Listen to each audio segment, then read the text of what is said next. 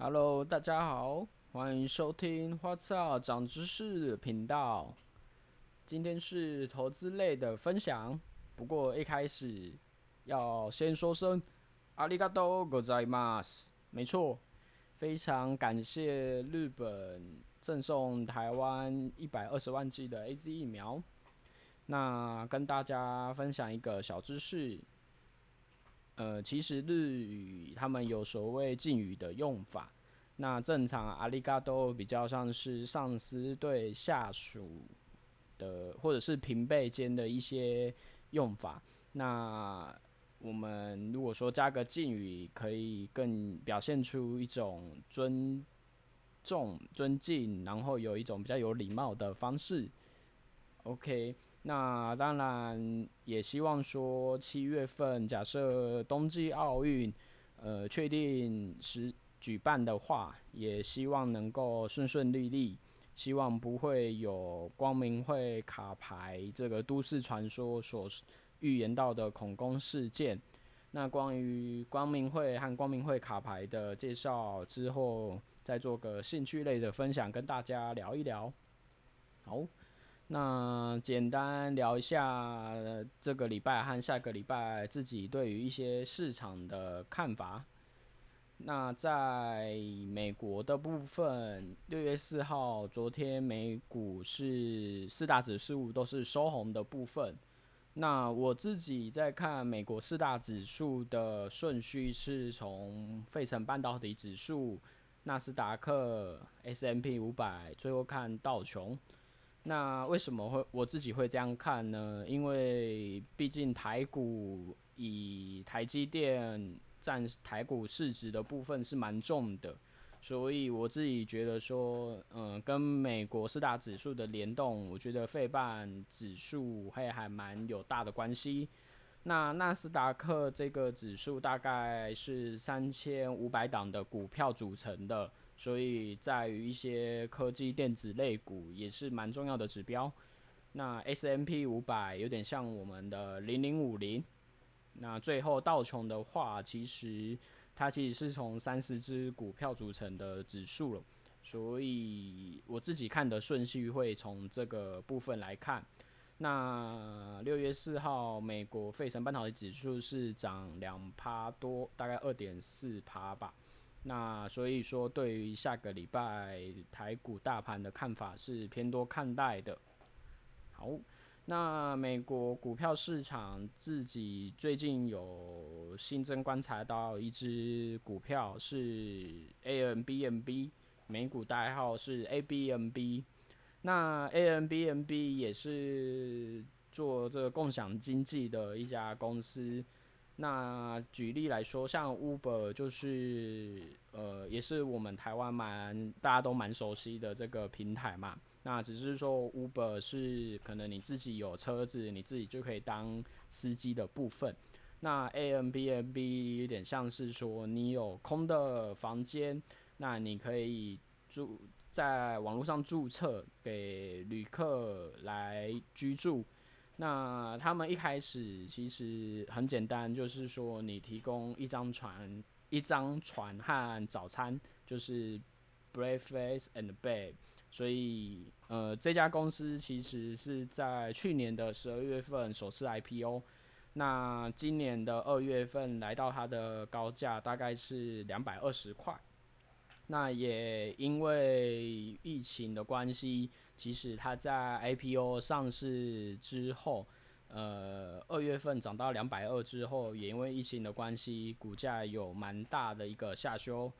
那目前股价是在一百五十元，但是我自己的想法是觉得说，美国目前疫情也是蛮趋缓，那疫苗是打率也是蛮高的。所以说，跟上一集分享的这种航空诱人股一样，是觉得说，在这个疫情后的复苏是都有蛮大的机会。那目前它的股价是一百五十块。那假设说有符合预期，慢慢的回到两百二的前坡高点的话，空间大概是四十五趴的涨幅空间。所以说如果有兴趣的听众也可以留意一些布局的机会。那另外一只一直有在观察的美股是特斯拉，那特斯拉礼拜五终于止跌了，恭喜恭喜！那呃，特斯拉这一档股票我也蛮有意思的，因为其实跟马斯克的一些讯息或者是他的一些作为，我自己觉得也蛮有一些联动性。那可以看到马斯克在最近的他自己的推特上是有做这个加密货币嘛，但是他后续有做一个切割，也就是他发布了一个新税的符号。嗯，可能是我自己的想法是这样啦，就是毕竟，呃，虚拟货币比特币这一块，对于一些比较呃另外一派市场的看法，觉得是比较消耗电力、消耗能源的一个商品，所以说，毕竟现在特斯拉也是纳入到 S M P 五百的指数里面。那其实现在投资市场还蛮推行一个叫做 ESG 的指标。那 ESG 简单来讲，我是呃我自己的想法是一这一块 environment 环境保护这一块。那我自己是觉得说，一些市场派的人看法，觉得如果马斯克今天投资了很多比特币，是比较没有达到环境保护的感觉。所以说，先前马特马斯克买很多比特币的时候，呃，相对来讲，特斯拉的股价就比较弱势。那后续最近马斯克自己有比较跟比特币做一个保守切割的动作之后。诶，好像特斯拉慢慢的有一些资金进来，那股价礼拜五六月四号也是涨了四趴多，目前盘后价大概是每股六百元。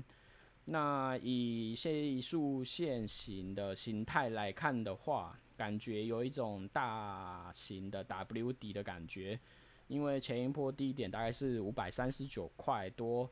那这一次虽然跌下来，其实是没有跌破前波的低点，所以说我觉得，如果说对于特斯拉有兴趣的听众，也是可以留意一下。那我自己对特斯拉的看法也是比较中长期来看是还蛮乐观的啦，因为毕竟它在电动车的市场是领先，算是我自己觉得还蛮有优势的，再加上。马斯克其实也有 SpaceX 这个关于太空探索、火箭探索的这个事业。那假设说，如果他的星链进化后续是非常成功的话，那对于特斯拉的车用软体的优势，我觉得也会更进一步的拉开。所以中长期来看，还是蛮看好特斯拉这间公司的。好。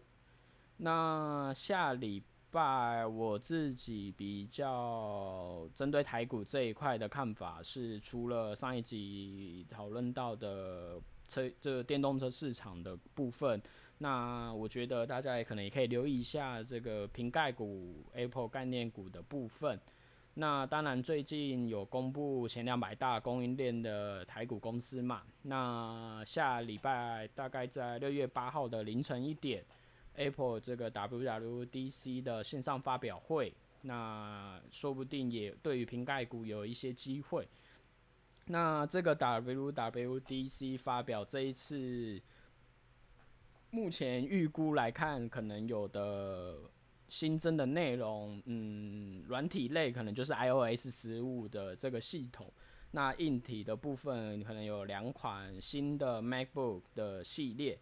那我自己对 iOS 十五这一次更新，我觉得诶还蛮有趣的内容是在于可能有新增这个食物追踪的部分。那食物追踪这个功能，简单来说就是你可以记录你每天呃，就是你吃下的食物它的卡路里和它的营养成分，我觉得蛮酷的。可能有一些听众有用过 My Fitness Pal 这个 A P P，就是如果说你有这个体重控制或者是健身运动，那想达到这个记录食物营养素的目标的话，我觉得蛮类似这种功能。那这个功能我觉得也还蛮实用的，让你知道说你可能每天吃进去的食物是大概它的热量，那它的碳水化合物、蛋白质和脂肪大概是多少的比例。好。那最后，呃，还是看一下这个台股六月四号的成交比重。那可以看到，航运类股跟电子类股大概各占三十六 percent，那半导体占了二十八 percent。那我自己是觉得说，诶，电子跟半导体族群目前。呃，加起来大概是有超过五成。那我觉得针对礼拜五美股盘后的资料和嗯，对于下礼拜台股的看法也是比较偏多的看待。所以如果说听众有一些半导体、电子或者是瓶盖股族群的股票部位，也可以留意一下一些投资机会。那自己对台股这一块，目前就是也有一部分是做于关于指数类的工具，所以目前自己会比较在台股留意是在针对指数类。那个股的部分，后续会在呃做一些研究和分享。好，最后还是再次谢谢日本这一次对于。疫苗的赠送，ありがとうございます。那也恭喜今天在美国大联盟拿下久违的胜投的大谷翔平。那之后自己也会分享一下大谷翔平，我自己诶最近也还蛮，就是也蛮喜欢他的啦，因为真的是百年难得一遇的奇才啊。因为简单来说，就是他算是 投手打击的双刀流，目前在大联盟都有一个非常不错的成绩。那下次会在兴趣类跟大家做个分享。好，那今天先告一个段落，谢谢大家，拜。